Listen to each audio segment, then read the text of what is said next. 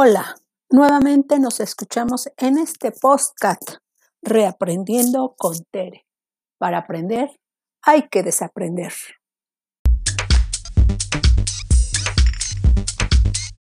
En este episodio, los alumnos del quinto grado Grupo A, Escuela Everardo Márquez, ubicado en Pachuca Hidalgo, comparten el producto del proyecto de español Reescribir relatos para publicarlos.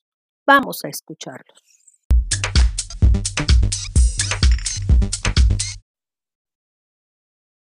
Voy a habilitar, ya está, vamos con el equipo número 4 para que presenten lo que son los relatos eh, históricos del proyecto número 3 de español. Buenos días, profesores y compañeros. El día de hoy les vamos a presentar nuestro proyecto. Escuela Primaria Verano Márquez presenta Gómez Hernández Diego Alonso, López Olvera Giselle, Holguín Flores Alessandra, Proyecto 3 Español, Relato Histórico, Profesora Gea Sánchez Teresa de Jesús. 2 de octubre de 1968. Corría el año 1968 cuando se dieron una serie de sucesos que cambiaron la historia tanto del país como de muchas personas que lucharon por un cambio para lograr grandes mejoras. Nos referimos a aquellos estudiantes que luchaban por sus derechos, exigían libertad, igualdad, democracia, liberación de presos políticos, así como la derogación del artículo 145 del Código Penal Federal y la desaparición del cuerpo de granaderos. A, a continuación les contaremos lo que sucedió, sucedió antes y después de dicha fecha el 22 de julio en la plaza de la Ciudadela, en el centro histórico de la Ciudad de México, estudiantes de las vocaciones 2 y 5 del Instituto, Politécnico Nacional, una pelea contra estudiantes de la preparatoria ocho terena. Después de un partido de fútbol, al día siguiente, el 23 de julio, siguió el pleito de intervinieron los granaderos quienes entraron de forma violenta al edificio de la vocacional 5 donde se dio una batalla campal. El 26 de julio inició un gran movimiento estudiantil, pero con fuerte carácter nacional. Dos manifestaciones fueron reprimidas, reprimidas por la policía. Después, el 27 de julio, las preparatorias 1, 2 y 3 la, de la UNAM fueron ocupadas por los estudiantes en señal de protesta luego de que encarcelaran a sus compañeros el día anterior. La madrugada del 30 de julio, el ejército desalojó a los estudiantes del antiguo colegio de San Ilfonso que albergaba a las preparatorias 1, 2 y 3 de la UNAM, los soldados destruyeron la puerta del edificio con un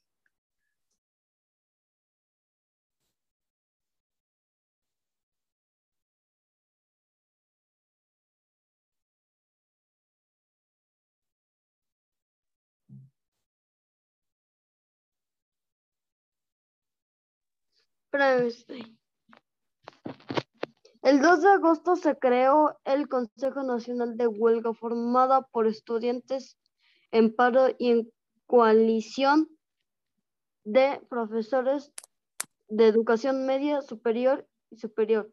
Además, los directores de las de las escuelas en paro publicaron un desplegado en apoyo a los estudiantes.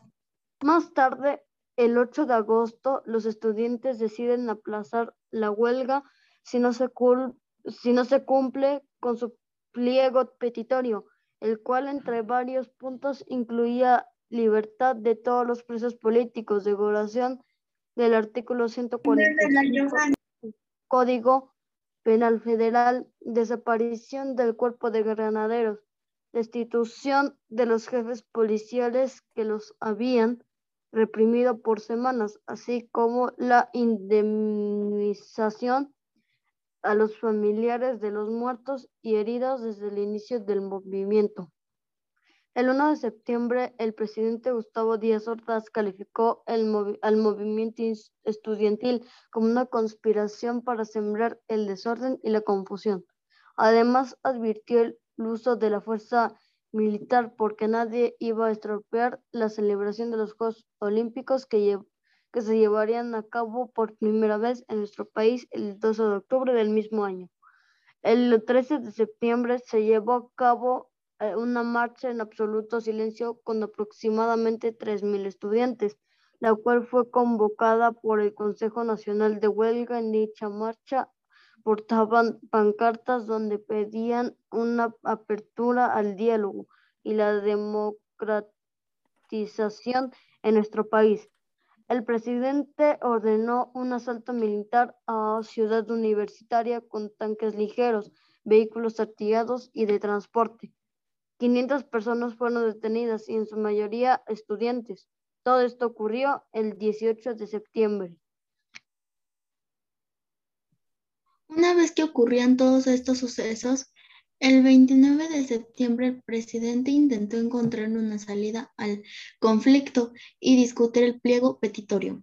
El Consejo Nacional de Huelga, de Huelga aceptó ir a las audiencias y reafirmaron su lucha pacífica hasta que su pliego petitorio fuera atendido. Ese mismo día se, convoca a un mitin en la Plaza de las Tres Culturas.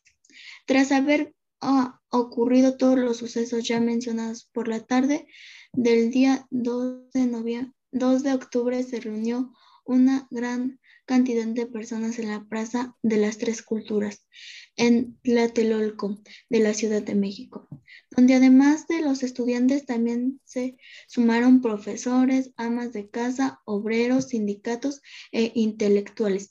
Fue entonces cuando el gobierno puso en marcha la Operación Galeana, la cual estuvo conformada por miembros del ejército y del batallón Olimpia.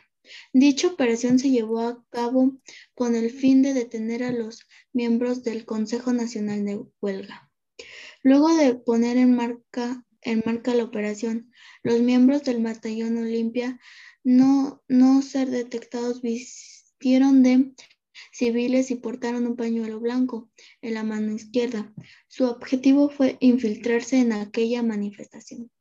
Cuando el mitin estaba por concluir, un helicóptero sobrevolaba la plaza cuando comenzó a disparar bengalas, siendo esta señal para los francotiradores que se encontraban ubicados en los edificios. Comenzarán a disparar en contra de todas las personas ahí reunidas, provocando así la muerte de más de 350 personas. Siete días después, el Consejo Nacional de Huelga responsabilizó al gobierno federal por la violencia ocurrida pero aún así el gobierno afirmó que se llevaría a cabo los Juegos Olímpicos y por ello establecieron una tregua.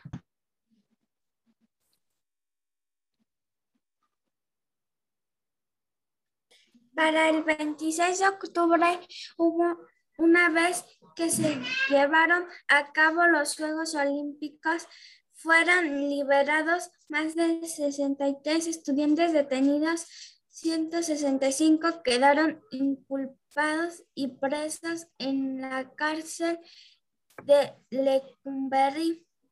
Para el 4 de diciembre se dio por terminado el paro estudiantil y se disolvió formalmente la huelga. Todos estos desagradables sucesos se dieron por la intolerancia del gobierno de Gustavo Díaz Ordaz ante la manifestación por parte de los estudiantes donde expresaba su inconformidad por la forma de gobierno que regía a México en esta época, así como por la intolerancia a las peticiones de esos movimientos como lo fueron democracia, mejores condiciones de vida, justicia e igualdad para todos y libertad de expresión.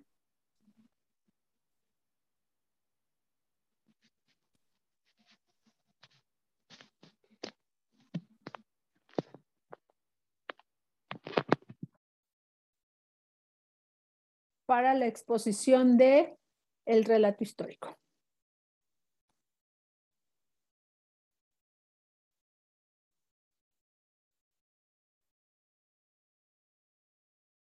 ¿Ya lo ve mí?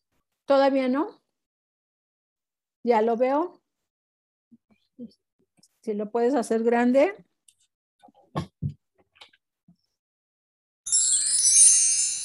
Buenos días, maestra y compañeros. El día de hoy les voy a presentar nuestro proyecto del Holocausto de Alemania. Nombre de la maestra Gea Sánchez Teresa de Jesús. Nombre de los integrantes Vanessa Becerra Fernández, número de lista 3. Aranza Carpio Saucedo, número de lista 4. María José Hernández Santos, número de lista 16. Daisy Danelli Carrasco Escamilla, número de lista 5. Brian Martínez Galloso, número de lista 20. El Holocausto de Alemania, también conocido como la catástrofe. El Holocausto inició en el año 1941, con una duración de casi cinco años. La población judía de Europa fue perseguida y asesinada. Fue el mayor genocidio del siglo XX. Fueron atacados por el gobierno de Alemania nazi. Los colaboradores principales fueron Adolfo Hitler y Heinrich Himmler.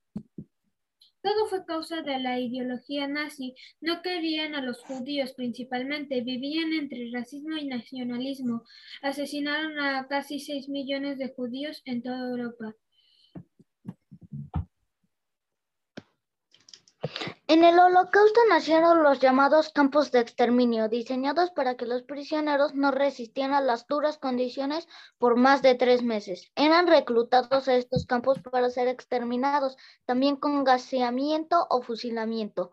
Como no existía ningún tipo de higiene, las epidemias contribuían a facilitar el exterminio.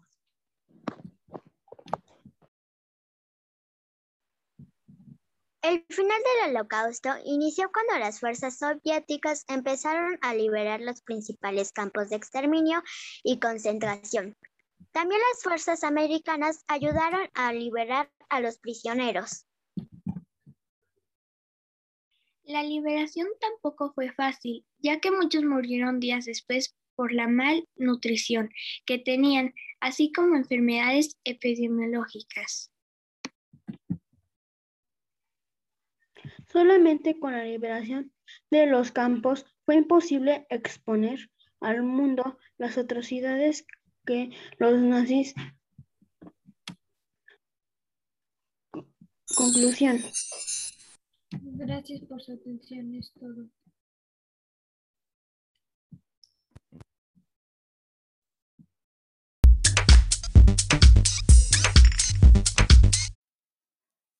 Gracias por escuchar este podcast Reaprendiendo con Tere. Para aprender hay que desaprender. Espero les haya gustado. Hasta la próxima.